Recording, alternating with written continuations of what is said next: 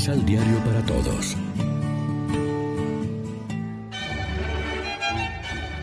Proclamación del Santo Evangelio de nuestro Señor Jesucristo, según San Juan. Así como Moisés levantó la serpiente en el desierto, así también es necesario que el Hijo del Hombre sea levantado en alto, para que todo aquel que crea tenga por él vida eterna. Tanto amó Dios al mundo que entregó su Hijo único, para que todo el que crea en él no se pierda, sino que tenga vida eterna. Dios no mandó a su Hijo a este mundo para condenar al mundo, sino que por él ha de salvarse el mundo. El que cree en él no se pierde, pero el que no cree ya se ha condenado por no creerle al Hijo único de Dios. La luz vino al mundo, y los hombres prefirieron las tinieblas a la luz porque sus obras eran malas. Ahí está la condenación. El que obra mal odia la luz y no viene a la luz, no sea que su maldad sea descubierta y condenada. En cambio, el que camina en la verdad busca la luz, para que se vea claramente que sus obras son hechas según Dios. Lección Divina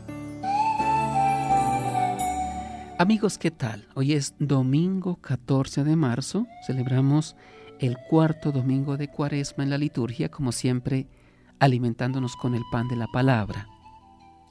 Tanto amó Dios al mundo que entregó a su Hijo único.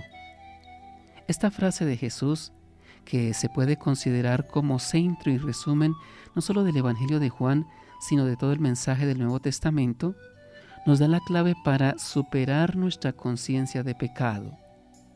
Tanto amó Dios al mundo que entregó a su Hijo para que no perezca ninguno de los que creen en Él, sino que tengan vida eterna.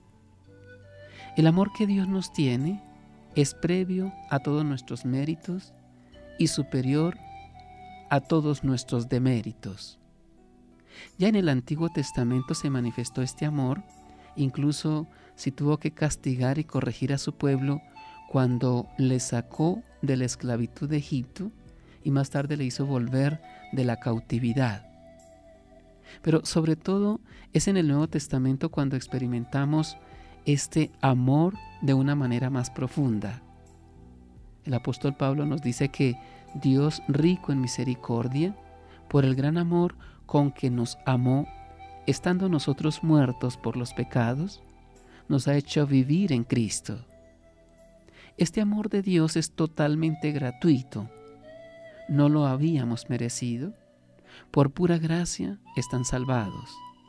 Así muestra en todos los tiempos la inmensa riqueza de su gracia, su bondad para con nosotros en Cristo Jesús. No se debe a ustedes, sino que es un don de Dios. Reflexionemos. Dios ha amado tanto al mundo. Sin embargo, cuántos juicios y prejuicios sobre un Dios lejano e insensible.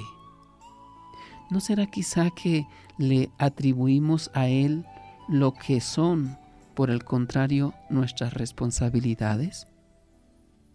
Oremos juntos. Ayúdanos, Señor, a cimentar nuestra vida en una fe profunda y robusta y en una actitud filial de amor, confianza y adoración. Amén. María, Reina de los Apóstoles, ruega por nosotros.